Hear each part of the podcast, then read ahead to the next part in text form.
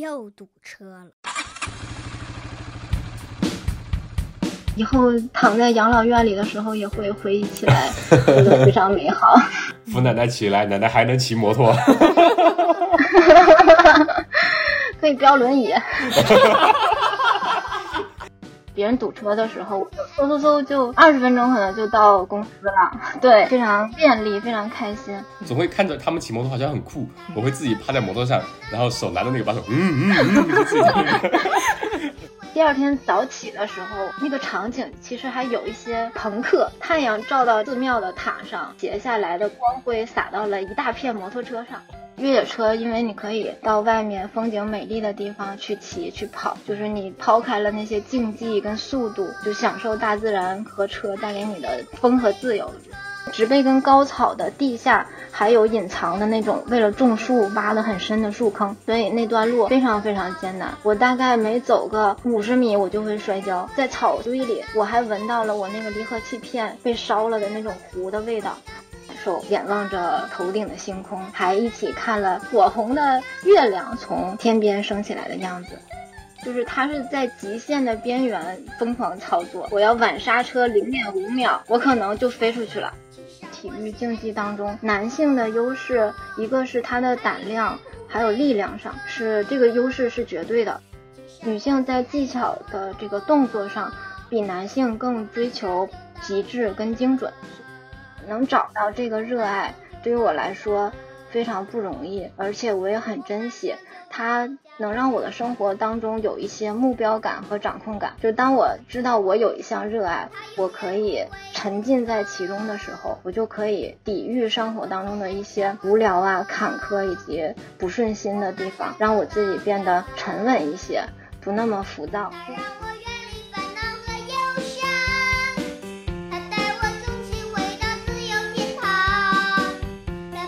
大家好，我是阿火。大家好，我是大米。哎，这一期很狂野。我先问大米一下啊，大米，你如果听到“摩托”两个字，你第一反应会是什么呢？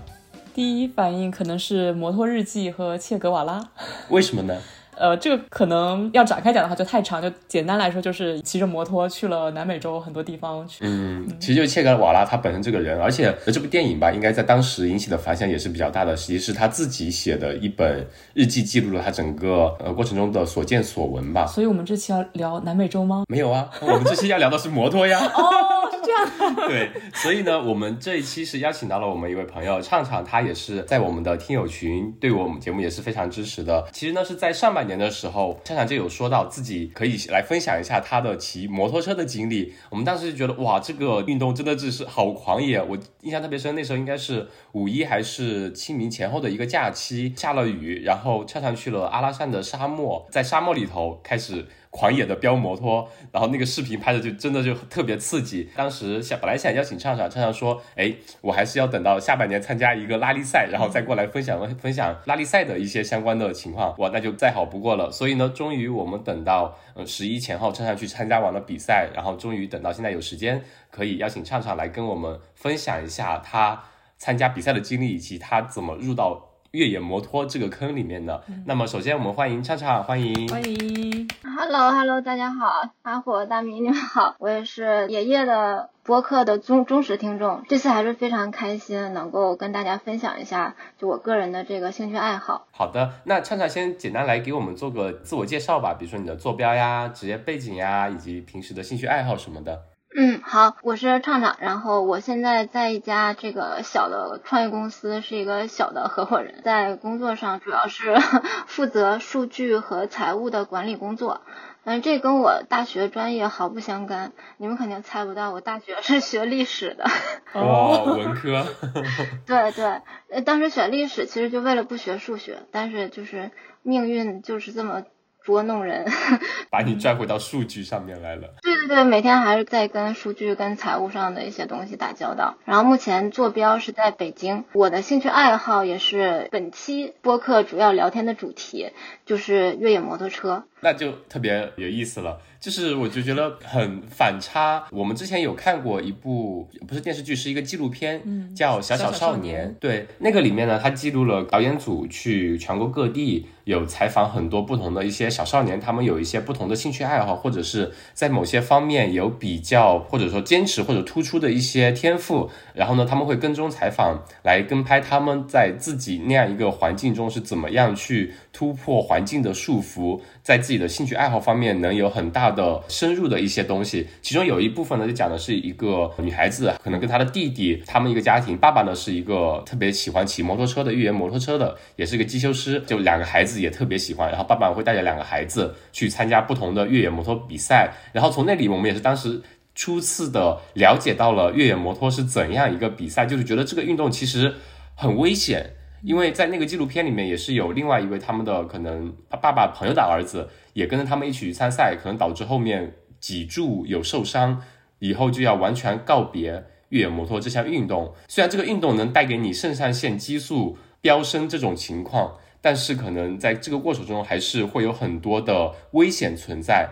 那么我们这期节目就是像我们刚刚说的，邀请畅畅来给大家简单的来展示一下。这项运动到底是怎样一个运动？包括是不是的确像我们所想的是那么危险，还是说只要你有受过比较专业的训练，是可以把这个风险降低的？等等等等，这一系列的对于我们来说是一点刻板印象的东西。那我们先请畅畅来简单给我们介绍一下越野摩托这项运动，可以吗？嗯，刚才那个小小少年里提到的那个小朋友，就是那个姑娘，是目前。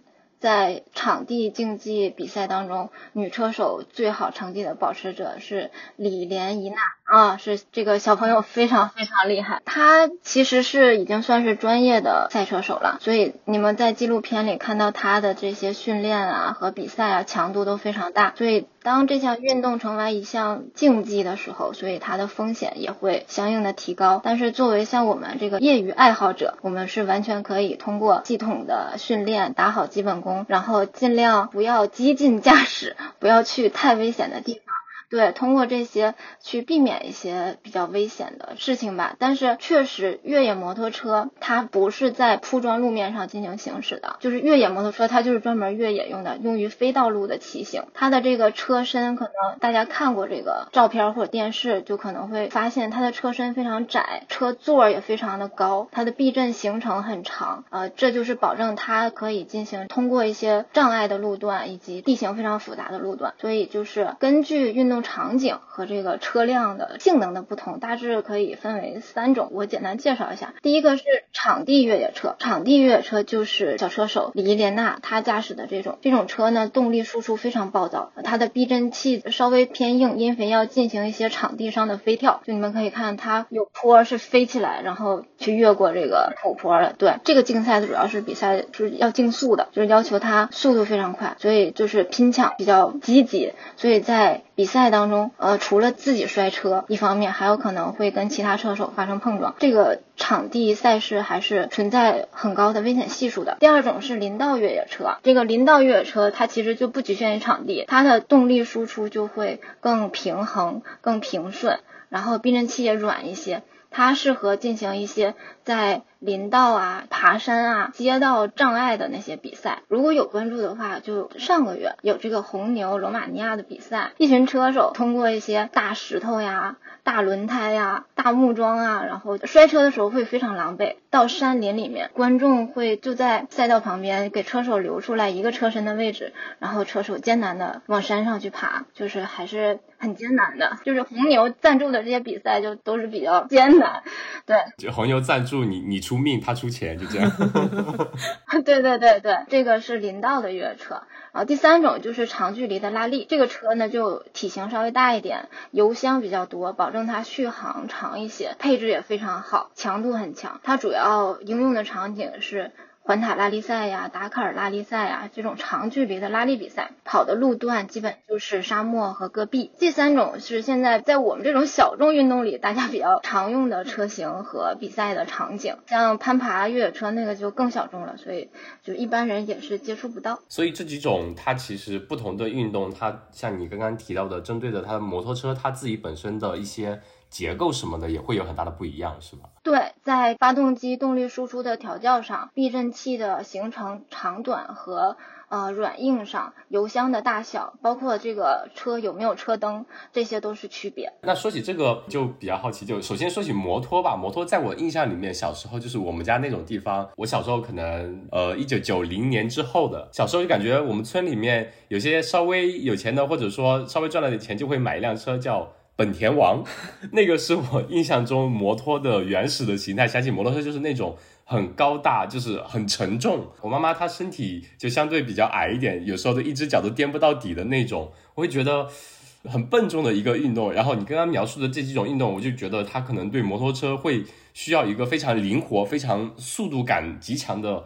也有这么一个要求哦，你说的是本田的那种，那种是街车，就是街车的坐高会相对低很多。现在我们现在在街上看的那些街车和仿赛跑车，它的坐高大概在七八零到八三零左右，就是七十八厘米到八十三厘米左右。但是像越野车，刚才像我描述的这些越野车，它坐高就是一般都是九十一到九十六，会高很多。对于我来说是蹬不到地的，但是。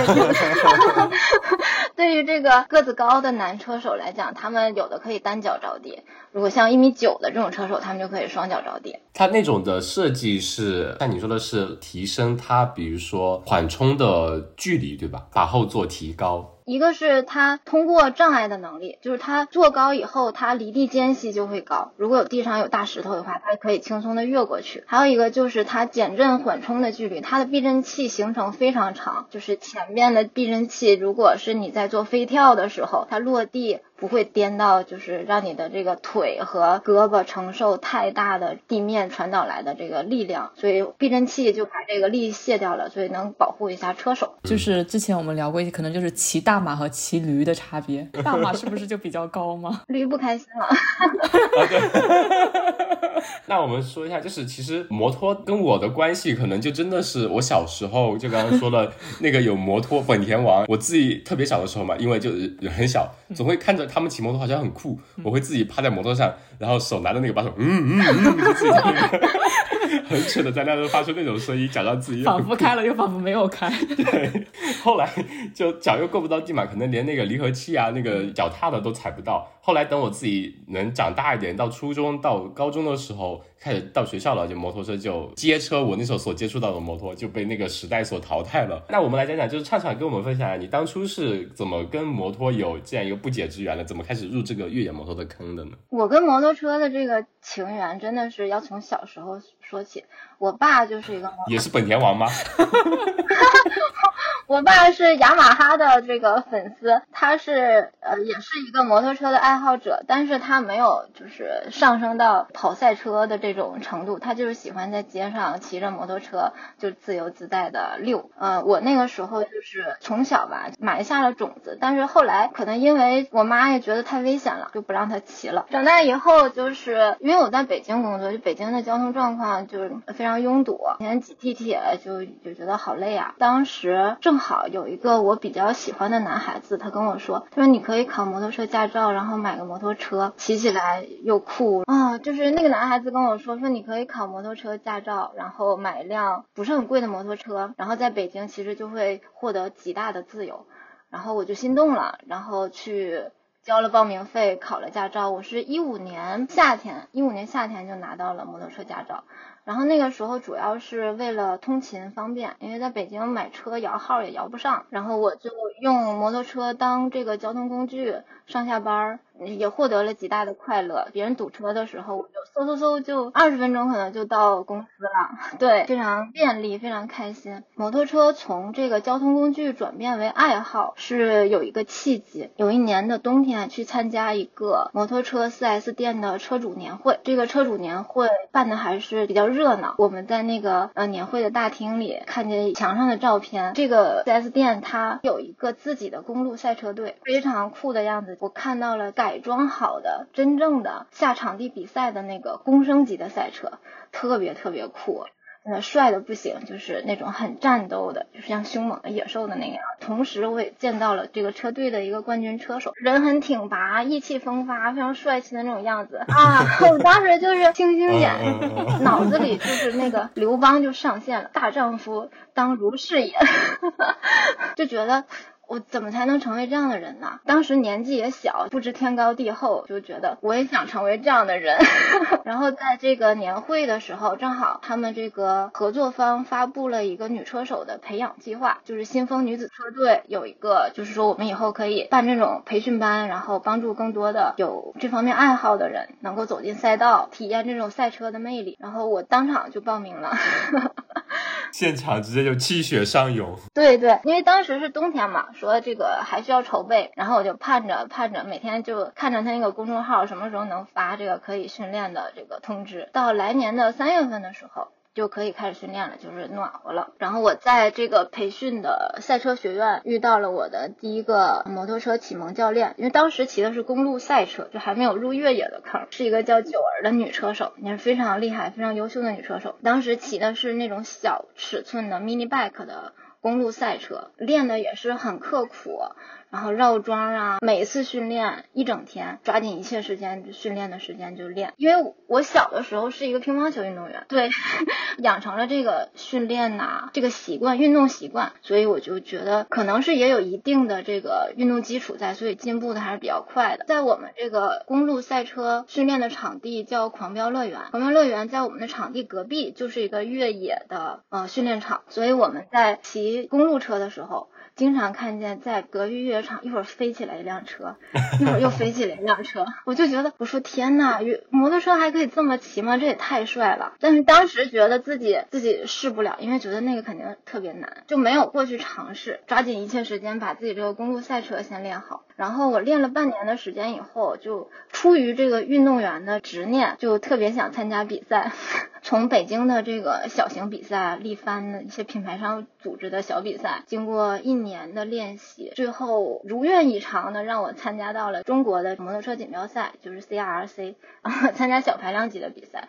但是其实门槛不是很高，只要你有这个摩托车赛车的执照，其实就可以报名参加。啊，它这个赛车执照跟你平时的驾照肯定还是不一样，它是需要怎样去获得呢？就是在中汽联授权的培训场地和教练办的培训班，你去参加，交一定的费用，通过考试就可以拿到这个执照了。在这个比赛上，我就见到了当年那个大丈夫当如此的那个车手，对，当时心里还是很感慨的，就是其实花了两年的时间也能参加同样级别。的比赛，我觉得自己还是挺棒的。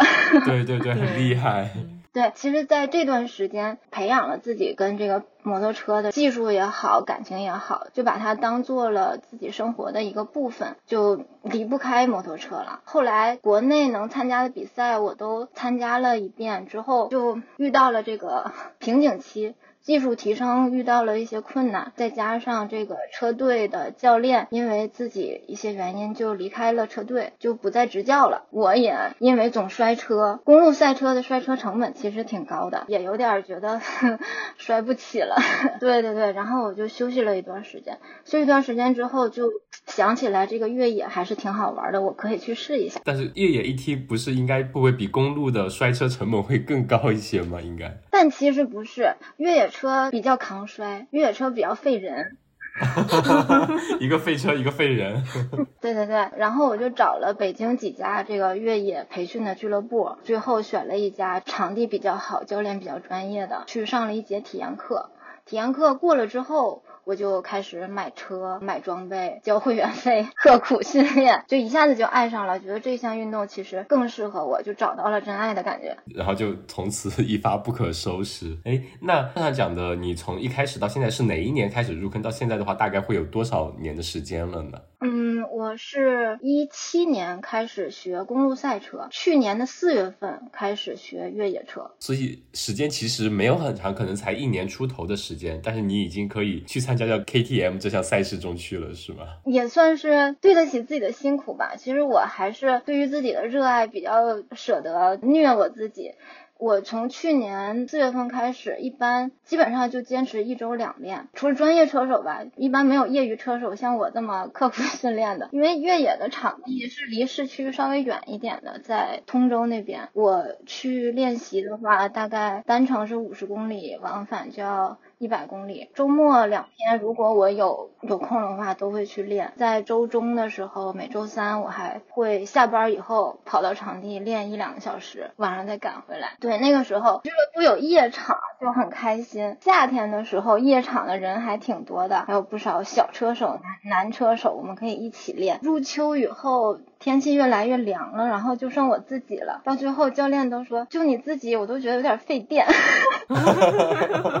要开着灯，对吧？场地里。对，夜场是要有很强的那种灯光，因为你能看得清路，看得清坡，然后要不就会摔跤嘛。最开始训练，最开始是废车，后面废人，到后面废电。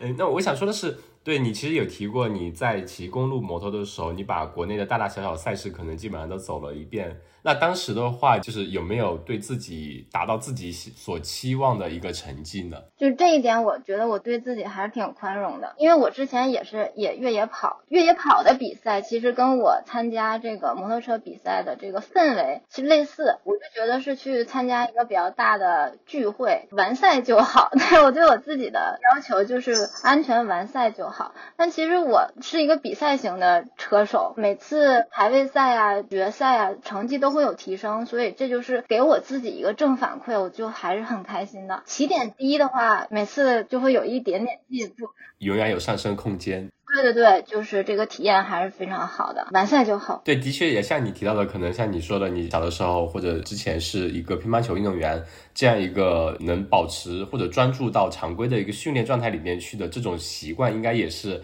对你自己本身摩托车训练也是有一个很好的一个积极的作用吧？对，没错，因为我能从长时间的这种骑行当中看到我和其他车手的一些区别，就是可能从小有这种运动员的训练经历，包括面对挫折、面对伤病，还有在训练当中对自己记录以及状态的调整。这些其实都是从小的这个运动经验对我的影响，所以这个对于我现在玩车帮助真的非常非常大。嗯，那首先我想问的一个问题是，你自己本身来说的话，你上下班除了你那辆通勤的摩托车之外，然后从之前的公路车以及后面的越野车，你就是你自己会有几辆摩托车呢？呃，这个我有点不太敢说，我妈可能会听这个节目，我们把它剪掉。你说出数量的时候，我们在数量那里逼一下。对。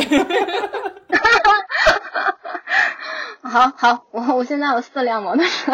哦，它就是专门用于不同赛事和不同地形的摩托车吗？对，呃，我之前在公路上骑了一辆摩托车，已经被我卖了，因为我现在上下班是开车，年纪大了，就风吹日晒还是有点受不了。现在的四辆嗯摩托车，呃，排量是二五零、三五零、四五零和一辆电动的越野车，分不同的场景。嗯，二五零是场地车，是用来练那个基础的，在场地练基础跟飞跳的。三五零这辆车是我目前最常骑的，它是。场地跟林道的结合，也偏重于林道，拿它去沙漠呀，去爬山啊，这个动力和油箱都是比较能满足的。然后四五零那辆车是脑袋一上头就买了，现在也没怎么用，然后已经把它挂到 闲鱼上上去卖掉了。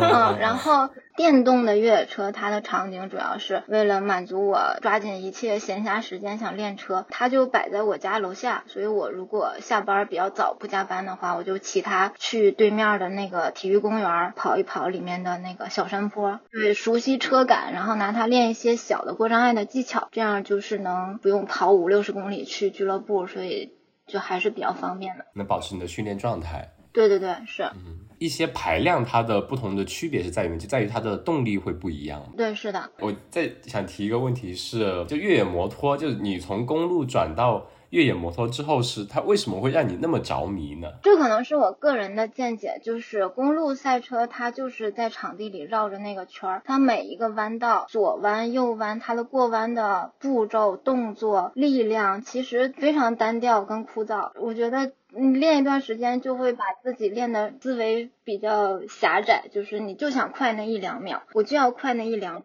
就是他是在极限的边缘疯狂操作，我要晚刹车零点五秒，我可能就飞出去了，所以他是比较极限的。那个运动，我觉得自己把自己逼到那个境地的时候，我自己不太舒服。觉得越野车，因为你可以到外面风景美丽的地方去骑去跑，就是你抛开了那些竞技跟速度，就享受大自然和车带给你的风和自由。我觉得这个是非常吸引我的。对，听你讲就特别像跑马拉松和跑越野。马拉松就类似于。反复训练就是可能就是在于那几秒钟的速度的改变吧，可能几秒钟的进步。但越野就是去山里面看看看看山看水，然后会有更多路况，然后需要你做出很多判断，更考验技巧。对对对对，就是这种感觉。因为我之前也是平跑跑马拉松，一年大概跑个一到两个半马，跑了两年之后就觉得啊想去山里跑，然后就跑了越野跑。越野跑真的很有魅力，我我能理解你们，因为你们在那个澳大利亚那边可能风景啊、赛事啊这些资源更好。就觉得真的好幸福啊！我们已经在在墨尔本已经在家里关了已经很久很久很久了。开心的是下周五可以进山啦，对，可以 解封进山了。虽然日增两千多，但是还是解封进山了。所以我们也是很期待，已经很久没有去 山里跑了，终于可以出去撒野了。对，的确像有大米刚刚提到的，越野跟平路跑步的它的差异真的很大。也像你说的，可能公路跑它就是推到极限之后，就为了争那零点几秒，你会在意。非常在意每一个动作的细节，要保证它做到位，然后去提升那么零点几秒或者几秒钟的时间。然后越野的话，可能想到就是在山里头，或者说在一些野外自然风光特别好的地方，一个坡或者一个拐角会看到不一样的地方，那种飞驰的，然后非常自由的飞翔的感觉，感觉就是会更吸引人一些。对，就是完全两种不同的人生。一种做题家和走野路子的人。其实，在公路赛车，你技术推进到一定程度之后，接下来就是要进行车辆改装，这个是我完全做不到的。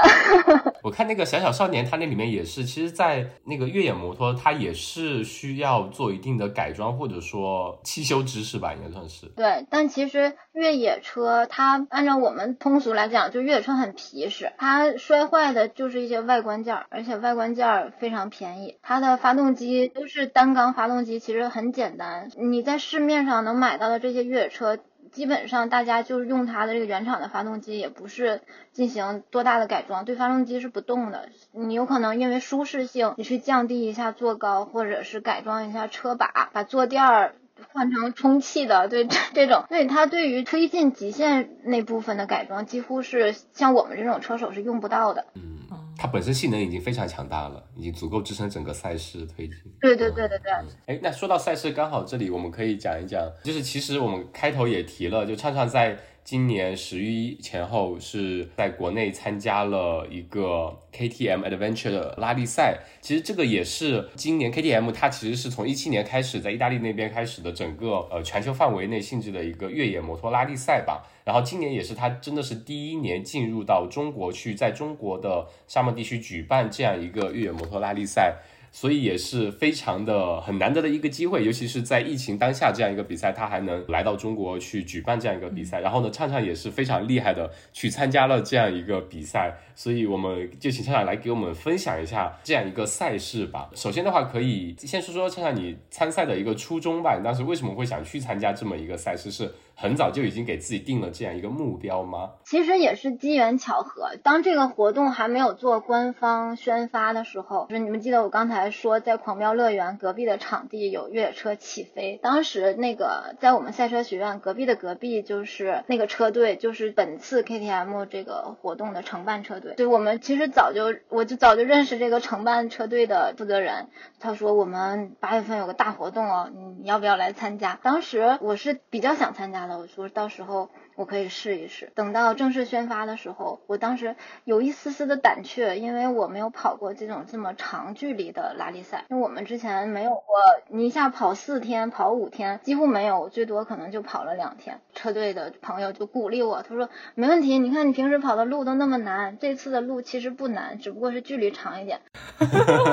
好，似曾相识。大家一跑会非常有意思，然后我就报名了。嗯，因为他们是要通过选拔，我也不确定我就是能够被选上。后来经过了两周的等待，得到了这个名额，说可以去参加，然后还是非常开心的。对，感觉跟我们平时劝人入坑的方式好像。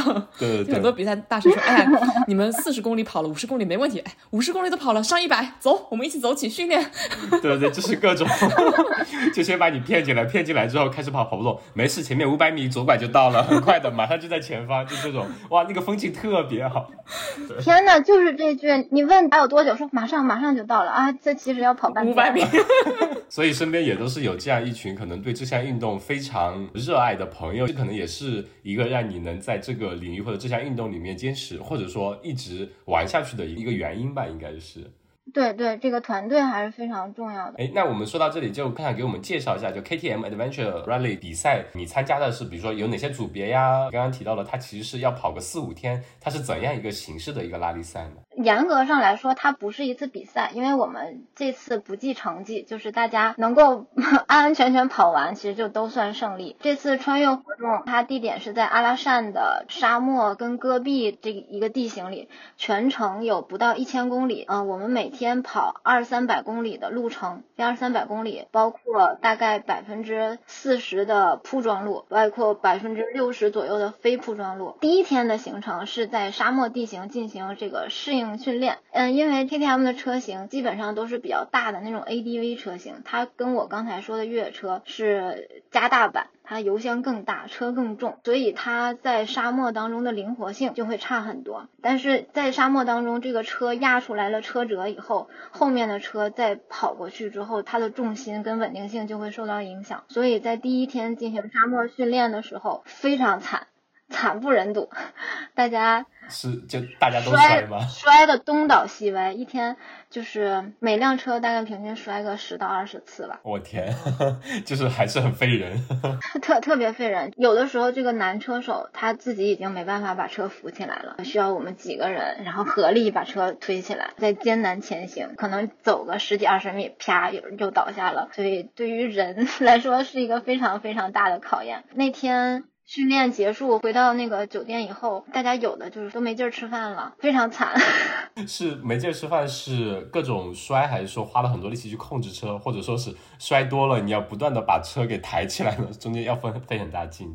就是因为扶车的扶车太费体力了，没有劲儿了，胳膊也控制不住了，再加上可能摔个。两次三次，你觉得自己对自己还比较有信心？我觉得接接下来我还可以。摔车是意外，当你摔了二三十次的时候，你就就会觉得是我不行，是人的问题。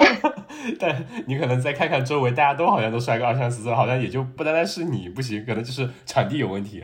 所以就是第一天大家嗯摔的比较多。其实这跟主办方选的路线也是嗯有自己的考虑，就是因为 KTM 这个品牌的调性就是很野。很硬，所以 KTM 的车主也是性格也是很野很硬，所以希望在第一天的训练当中，让大家对这个拉力赛也好，对这个野外的路况也好，有一个深刻的认识，对这个车，对接下来的行程都有一颗敬畏之心。这样的话，在接下来的行程里也会减少一些因为自己鲁莽的操作而出现的这个危险的状况。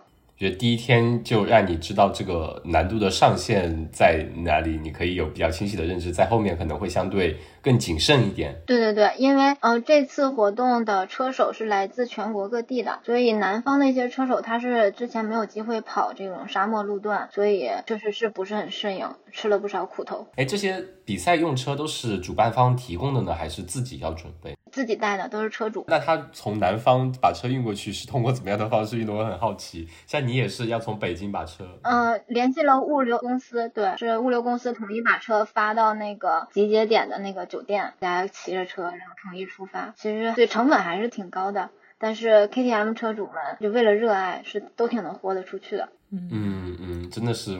很烧钱的一个爱好，应该算是。但是它带来的体验还是非常极致和深刻的。第一天晚上，其实我们住在了一个叫福音寺的一个寺庙里，那个寺庙其实是一个旅游景点啊，那个寺庙自带了一个酒店。第二天早起的时候，那个场景其实还有一些朋克，太阳照到寺庙的塔上，斜下来的光辉洒到了一大片摩托车上，很穿越的感觉。对对对，这种就是在深山。古刹里有一堆狂野的摩托车，这个就还是比较神奇的体验。然后第二天的时候。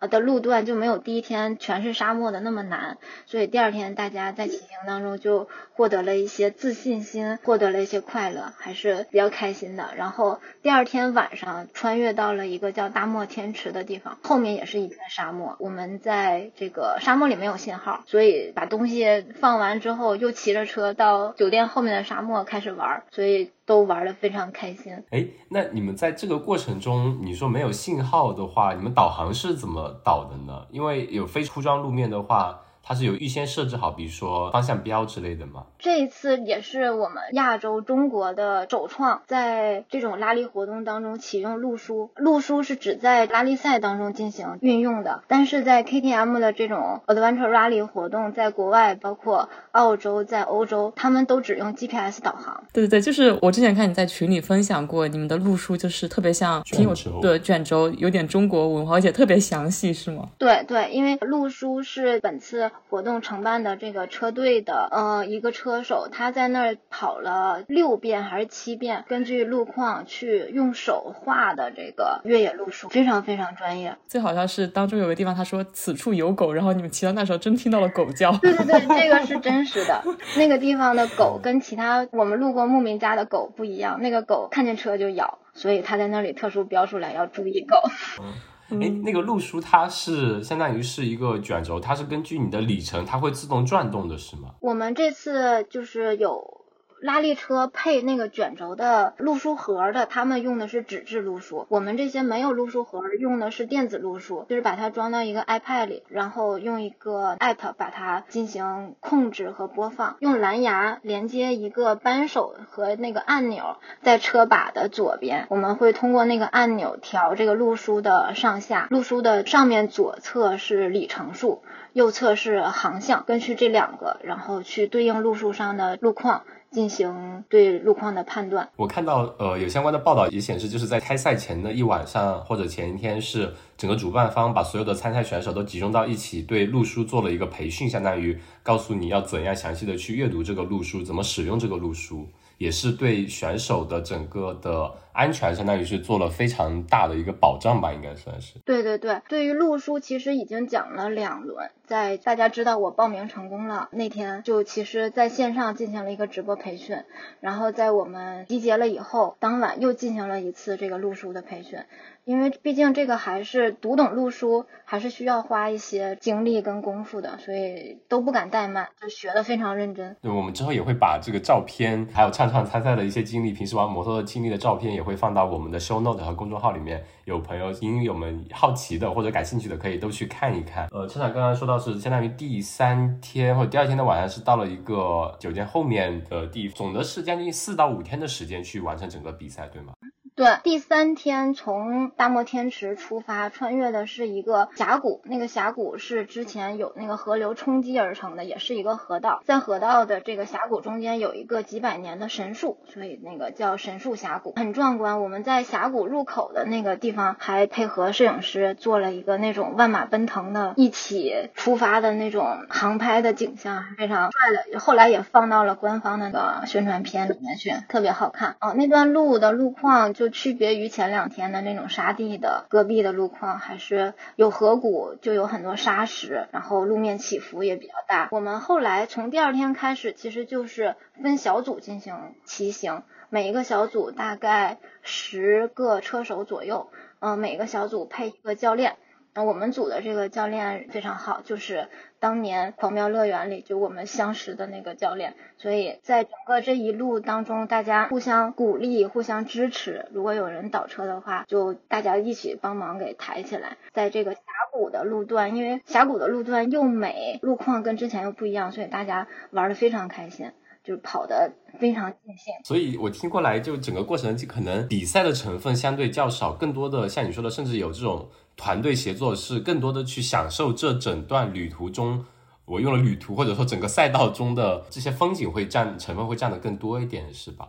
对对，非常多，因为没有竞争的。意识在我们脑子里，只不过是每个组跟每个组之间可能会觉得我们要超过那个组，或者是组跟组之间可能会有这种意识，但是在组内我们就是大家团结一致，是个团队，对对对，把这段路安全的跑过去。我们通过峡谷以后，当天晚上是我觉得就是整段旅程最我最喜欢的是在外面。一个沙漠的腹地进行露营，因为已经没有酒店了，因为那个地方已经离外蒙古只有一百公里就到边境了，所以在那儿进行那个露营，每人领了一个帐篷，在月光下篝火边进行露营，还是非常非常美的。这就是第三天晚上的。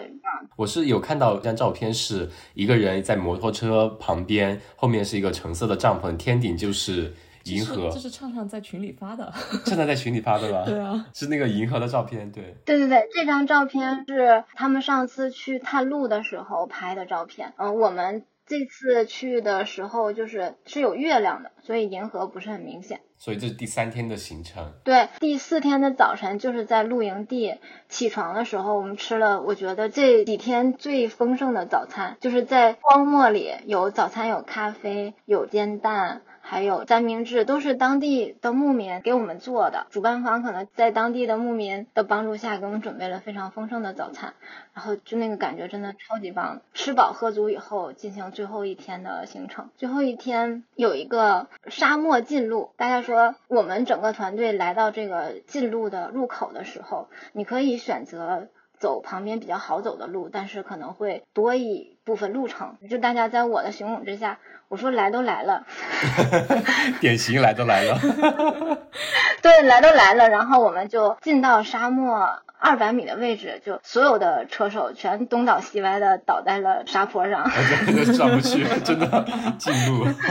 对，就是先起来的跑过来帮后起来的，但是大家也经过了半个多小时吧。其实这段沙漠的路段不是很长，互相帮助，你追我赶的，最后通过了这段沙漠路段，到达了那个补给点。我觉得这段路虽然非常艰苦，但是大家没有一个人抱怨，主要是没有人指责我。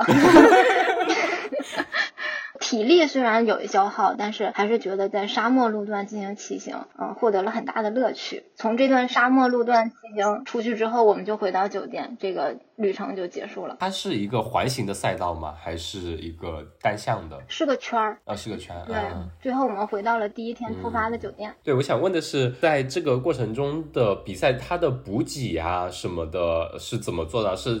主办方有沿途设了很多补给站，去可以，比如说去加燃油啊，然后有吃的、用的这样的东西。对，主办方把每一个补给点都标在了路书上，每一个加油点也都标在了路书上，所以我们所有行程当中你需要做的一些安排都是被安排的好好的，就我们跟着教练跑就可以了。路上每天早上会给我们一个。小口袋，那个口袋里你可以拿主办方给你准备的一些补给，苹果呀，然后能量胶啊，水呀，你可以按需装到自己的小包里，然后背在那个水袋包里自己带着。你像我就力气比较小，其实我就背的比较少，我就带点水果和能量胶，因为路上我们的补给站里会有饮料和矿泉水。所以真的主办方他的本身的补给或者赛事的各方面的安排是非常到位的。作为选手的你们 KTM 车主的话，只要纯粹享受。受这个比赛，享受这个赛道就好了。真的是非常的细心和专业。我们在露营的那天晚上的补给当中是有耳塞和唇膏的。哦，哇，那真的是特别细心，超级细心。因为经过长时间的这个风吹，这个嘴唇确实都已经脱皮了。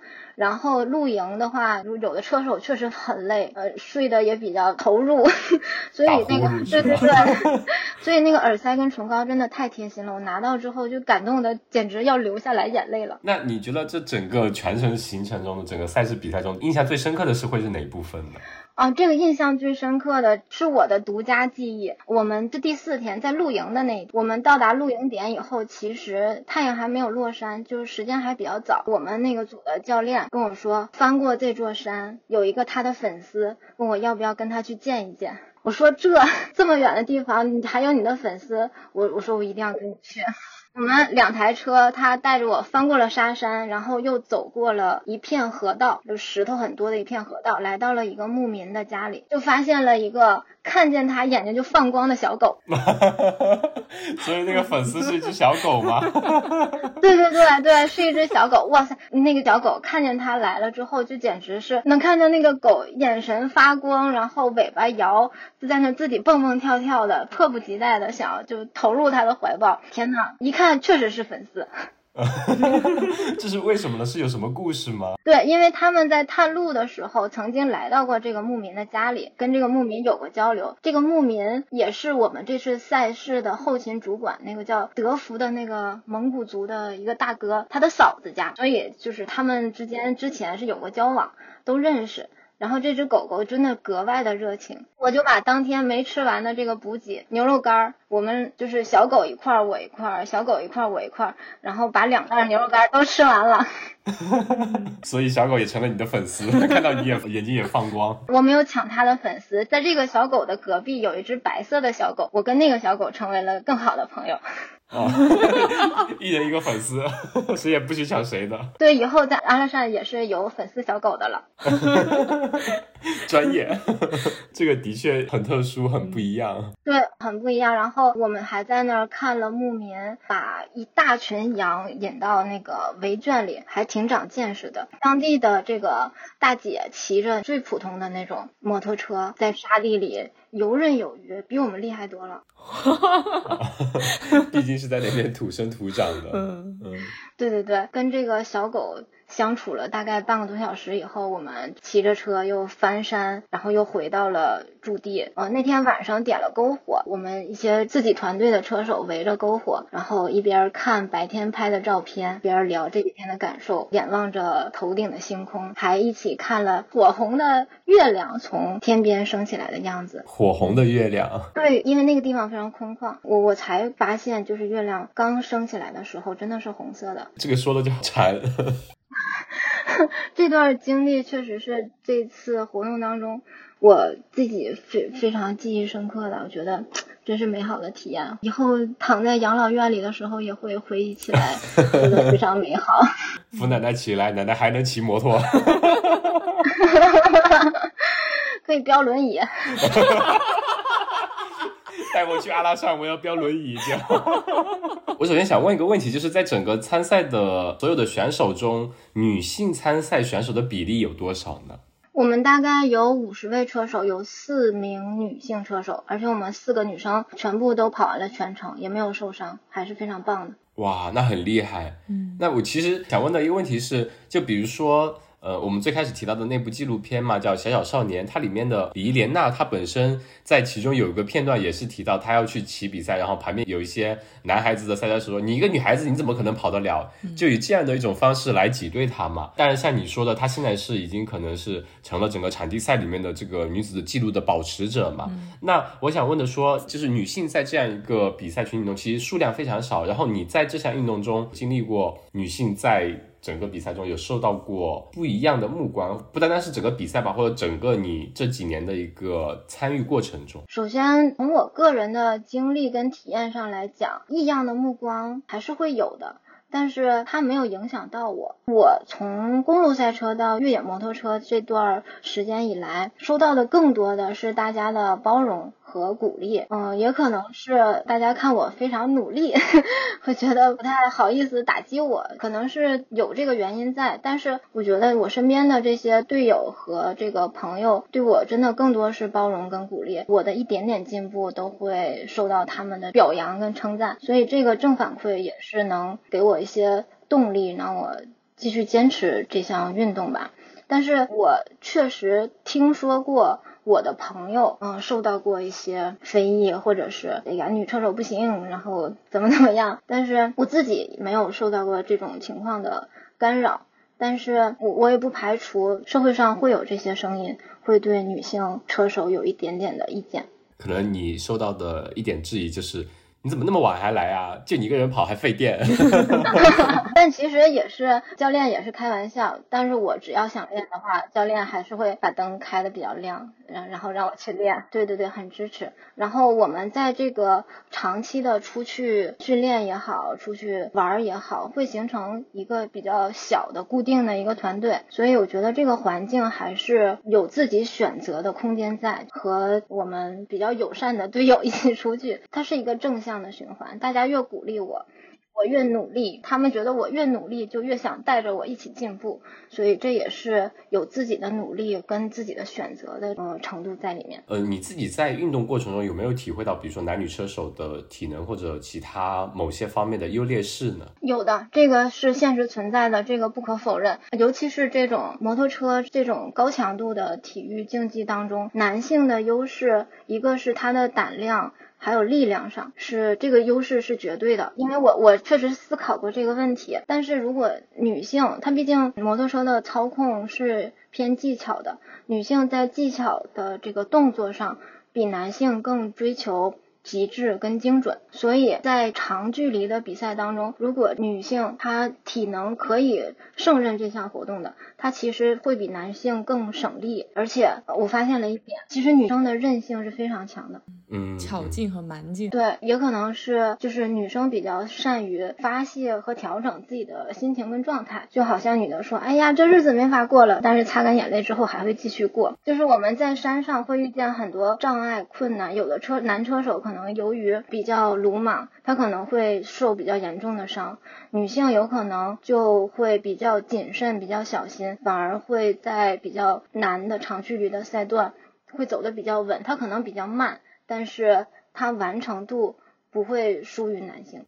嗯，在细节方面会把握的相对好一点，在同样的可能长距离之后，一个精神紧绷的状态下，细节可能真的会决定成败，它的完成率可能会相对高。这个其实我们在前几期节目里面也有讲过，比如说距离越长的一些长距离越野比赛，就跑步啊或者什么的，呃，女性的成功率比男性可能还是要高一点。男性可能在很多像你说的，他的一些动作上面把握的可能没有那么细心，就导致他们。会很容易受伤，甚至受比较严重的伤，导致完成度没有那么高。而且你也说了，女性可能韧性也会比较强一点，她可能说的可能比较说我真的不行了，但是可能还能坚持下去。那当男性有些可能男运动员说，哎呀我不行了，那我可能就真的就。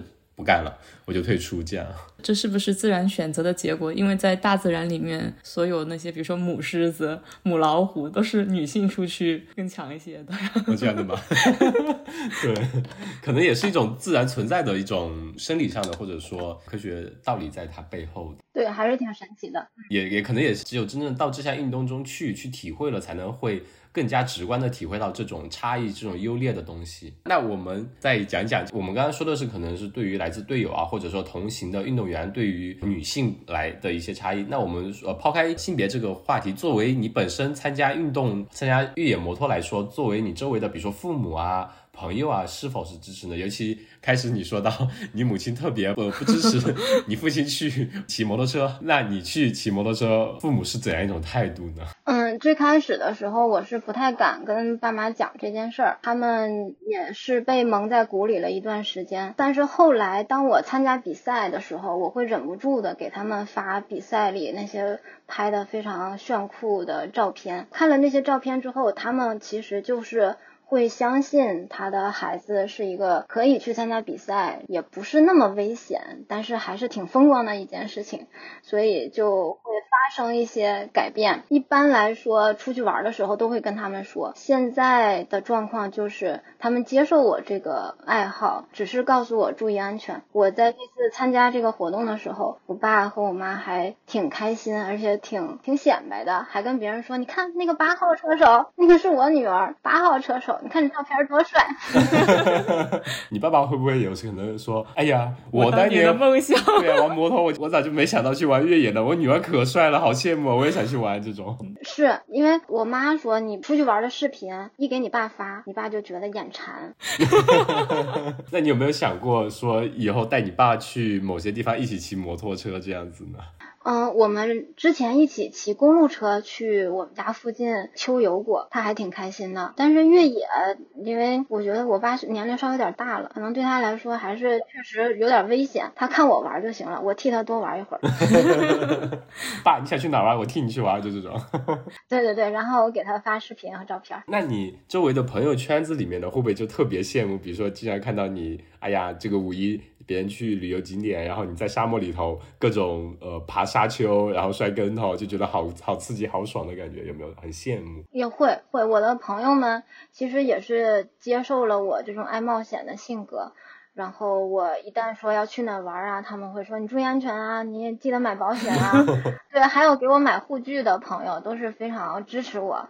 所以我还是对非常开心。等我在沙漠当中有什么好看的照片啊、有趣的经历啊，我也会分享给他们。但是今年的时候，他们就因为太长时间抓不到我，就开始抱怨。他说：“你是不是只有那个受伤了，或者是腿瘸了，你才能跟我们吃顿饭？”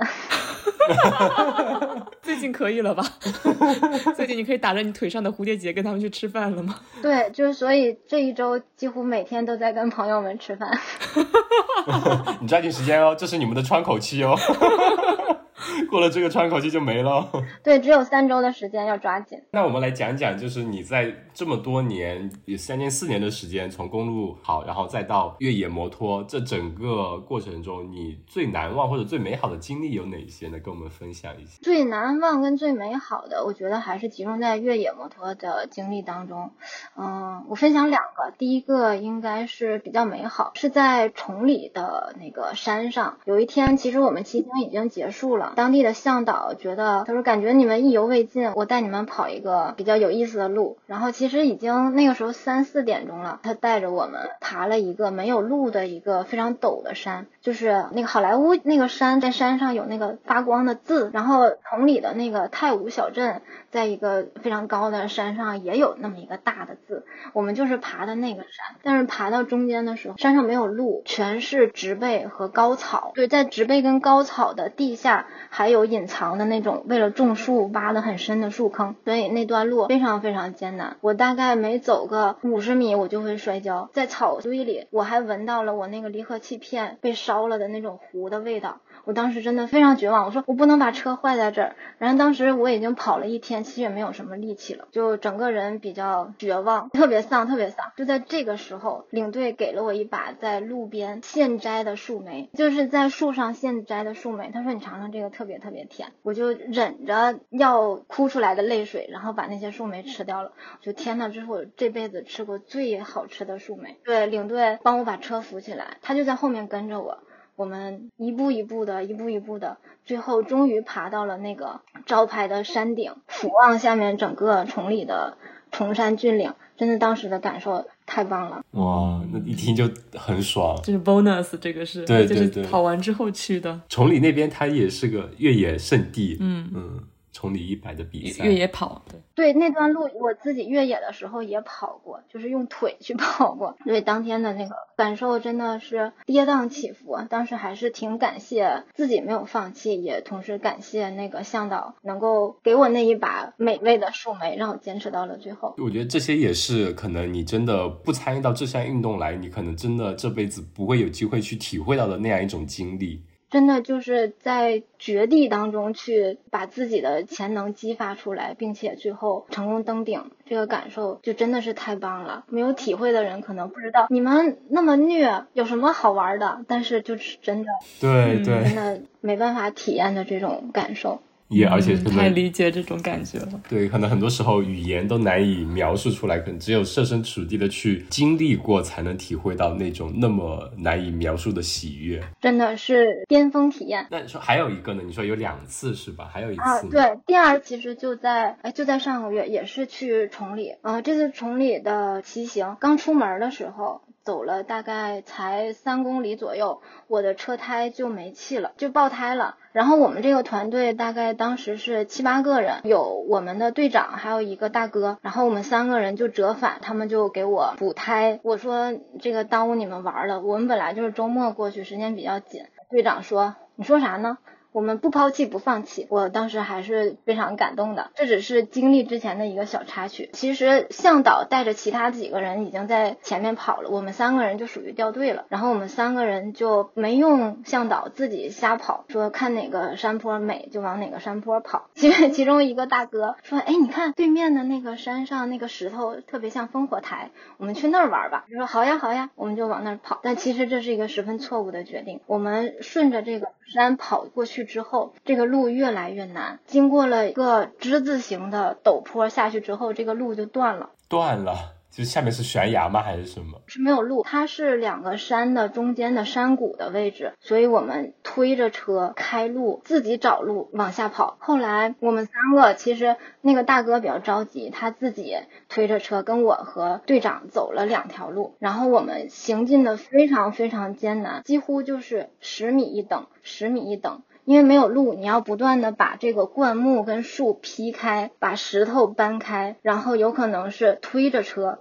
慢慢的往下走，就行进的特别特别慢，特别艰难。我当时已经精疲力尽了。我前面的队长他每往前推进个五米或者十米，他就停下来等我，但是他并不是回来帮我，我要自己推着车沿着他刚刚劈开的路，但有的时候劈开的路。已经又合上了，我又自己把这个树啊，然后灌木呀扒开，再慢慢的往下推，往下走。就这样，我们从下午的两点多钟一直走到了四点多钟，然后我们已经能清晰到看到下面的公路了，但是就是还是没有路下去。但是那个时候太阳落山以后。你视线没有了之后就更难出去。等到五点多钟的时候，我整个人已经完全透支，那个肺特别疼，可能是因为那个海拔也稍微高了一点，大概一千八百米左右，就人就就不行了。我就躺在地上说，我不行了，我走不动了，我再也不走了。啊，有点崩溃了。对，那个是我骑越野以来就是体力透支到极限的。一次经历，然后吃了两个士力架以后，队长做出了决定，说我们把车放着，我们人下去吧。哦，我刚刚正想问，会不会有没有想抛弃车自己先走的这种想法？对，因为六点钟的那个太阳如果落山以后，其实我们就根本就出不去了，你就连走的话都出不去了。然后当时就是做了这么个决定，我们把车放在了一起，然后用 GPS 打了一个点，说明天我们再来。爬上来，再把车再推下去。呃，起码白天有亮光的时候可以慢慢找路。对，在整个这段过程下到最下面的时候，天已经完全黑了。其实我们自己人都是勉强走出的那片山。那其他队友呢？有没有很着急？包括向导？确实很着急，在那个时候也没有路，也没有信号。等我们到那个公路上，走到了村子里，然后我们叫了车，才告诉他们我们这个这段经历。他们也没有特别同情我们。觉得你们自己瞎跑，活该。自己作。但其实这种经历是呃每一个玩越野时间长的人可能都会遇到的经历，只不过就是我们三个那天就就遇到了。有可能有了摩托在手，天下我有。我看到路我就想去蹭一蹭，想去呃探一探。对，然后第二天一大早我们就开着车到了呃村子，换好装备上去找到了摩托车。但是那天上午幸运的是，我们找到了一条采药人走的一条。条小路，所以下来的时候还是比较顺利的。嗯，那所以他队长可能当时做的决定也是很明智的。第二天也能这样发现一条小路。非常幸运，但是那天置之死死地而后生的这个感觉，真是让我真的太难忘了。就尽管你的摩托车是一个非生命体，应该平时还是挺有感情的，嗯，去哪都会带着它，但是这可能是为数不多的你想把它抛下来，自己先跑的一个一个时刻吧。对，我就说我先把我自己的命保住，我回来救你，你要等我哦。的确是这样，不是说抛弃他，是第二天再回来救他这样。对，等我们这趟旅程结束后的第三天，我们那个要去烽火台玩的那个大哥还跟我说，其实这次他比较有歉意，然后让大家经历了这些。然后我就跟他说，这有什么呀？玩越野的不都有这样的经历吗？后来他就说，那行，我们以后这种经历已经走过了，以后就什么都不怕了。所以我觉得我们这个团队还是挺棒的，互帮互助的，大家没有怨言什么的，都会比较为彼此去考虑。对，没有，完全没有。很特殊的一种经历吧，虽然说可能每个越野摩托车手都会经历，但是的确，当你经历过的时候，特别难忘，会成为整个事业生涯中的不可磨灭的一笔。那我们在。讲讲，其实我们这两天也是说，哎，畅畅有没有时间？呃，最近我们可以来聊一聊啊。然后畅畅给我们非常有，对啊，刚好最近这个时间蛮好的，然后发了一张图给我们，就是你拄着拐的一个照片，也是因为受伤了是吗？最近？对，上次去黑熊谷爬了一趟山，也是就是体力到最后，嗯，有一些透支，所以在控车上有一些失误，就从山坡上滚下来了。恰好是那个摩托车把这个脚踝骨掰了一下，对。对，就有一些扭伤，但其实问题不大，骨头跟韧带都没有什么大的伤害。康复师说三周就又能骑车了，你就定好了三周。那当时摔下来之后，你还是自己骑着摩托车回来的吗？摔下来之后，有一段路是一个车手带着我，比较不好走的石头比较多，有那个吸水的地方，他带着我，我坐在后座上，他把我带到了一个平路的位置。从平路到回到我们停车的那个停车场，大概有。有个二十多公里或者小三十公里，那个是我自己骑回来的。我记得你是左脚崴，应该是右脚。右脚的话，你扭伤还能换离合什么的吗？呃，离合可以换，离合是在左脚操作。右脚这边是后刹车，就是尽量不刹车，用前刹就行。嗯，那也是相对比较危险的。嗯，就是我们之前你在群里今年上半年的时候也分享了一个在沙漠里面拉练的时候的那个视频，视频真的是你应该是头上戴了一个 GoPro，我们就看着你在爬一段沙丘的时候，在快到顶的时候失去平衡，就看着你两两只手伸着沙地，直冲冲的就往下。撞到沙地里面去了。那个视频的角度，我就想说，这项运动你从这么多年，除了这次受伤，之前还有其他的一些受伤经历吗？嗯，之前也有。之前是在我第一次去崇礼的时候，其实跟这次脚伤是类似的。然后上一次是左边，我受过最严重的伤其实就是脚踝扭伤，所以我算运气比较好的。那那你周围是有朋友或者呃？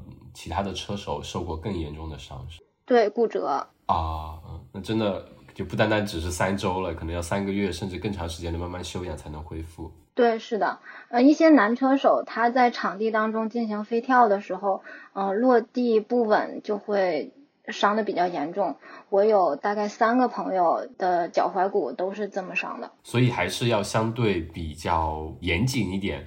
虽然摩托车带过来的那种速度的极限的速度的感觉和飞跃的那种感觉，应该是非常爽、非常刺激你的肾上腺激素，但是，呃，安全还是很重要的一个问题吧，应该算是。对，是的，一定要在自己的能力范围内去进行操控，就不要太冒进。可以相信自己，但是也要练好自己的技术。那我们来就最后一个问题，想问一下春常，就你自己现在参加了 KTM 之后。嗯，包括以后你自己有没有什么样的训练啊，或者一些参赛的计划呢？嗯，训练主要分为两个板块，第一个就是体力的训练，体能的训练，这个对于女车手来讲是要格外努力的一个短板吧。就是其实有的，像这次摔车，其实嗯路况并不难。如果体力跟得上的话，是完全不会进有这种摔车的危险的。只是体力不足了，然后控车控不住，然后手指捏不住刹车，所以导致失控摔下来，这就是体能不足的危险。所以这个冬天我也会多吃多练，然后尽量把体能补上来吧。另外一个方面就是在技巧上，还是对于控车呀、过障碍呀、对于车辆的操控啊，这个需要继续加强，应对各种路况。这样才能在以后的骑行当中避免一些危险，然后也能跑得更快一点。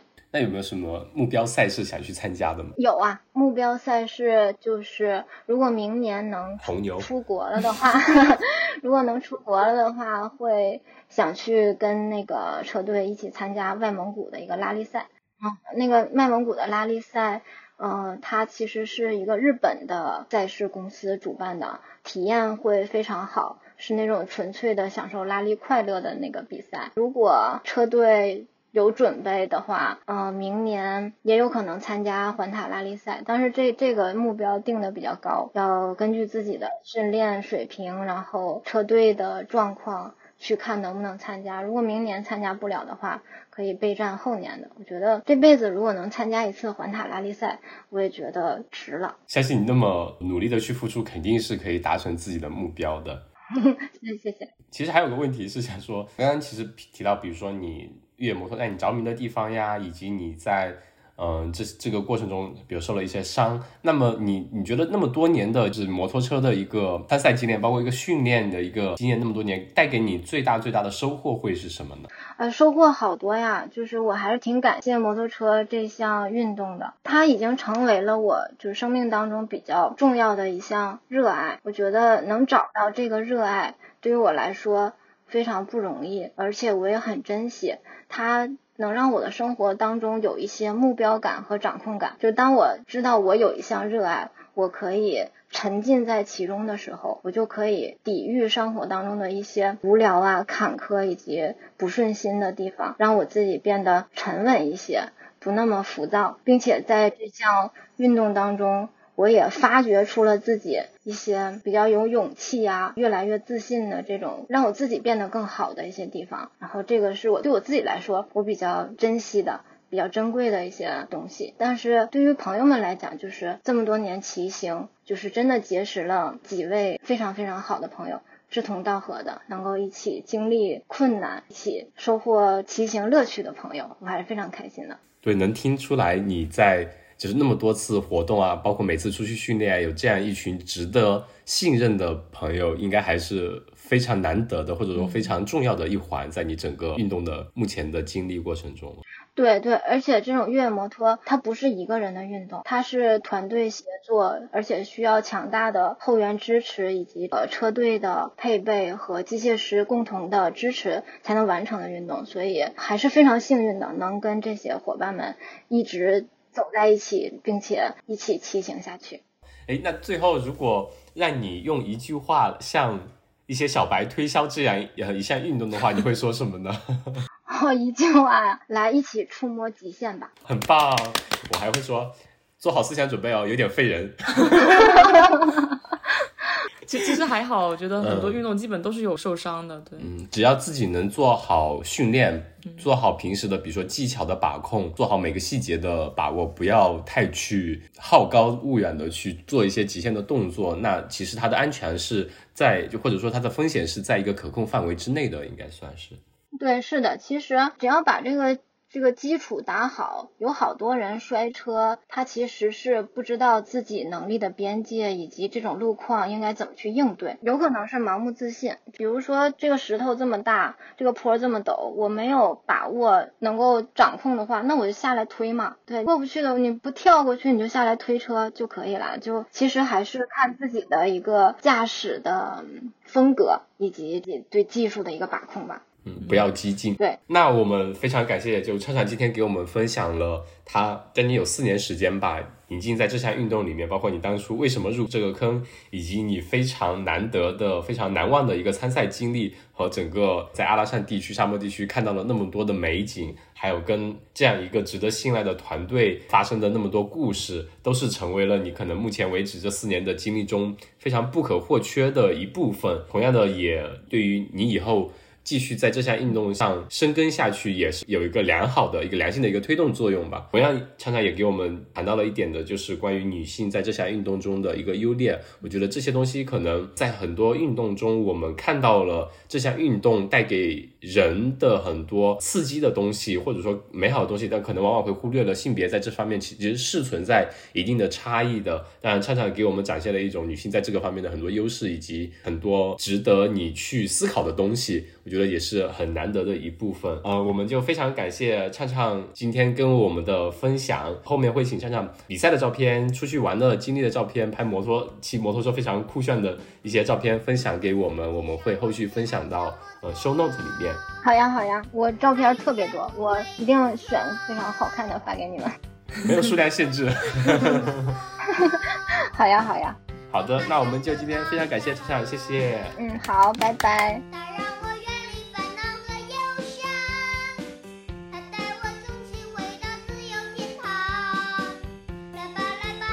野夜是一档由阿火和大米邀请我们热爱户外运动的朋友来和我们分享他们关于户外运动的一些有意思的事儿。欢迎大家在小宇宙、QQ 音乐、气爽、喜马拉雅、网易云音乐、Spotify 上给我们留言评论。也欢迎各位给我们的微博以及公众号投稿，来和我们一起分享你的一切关于户外运动的有意思的故事。谢谢。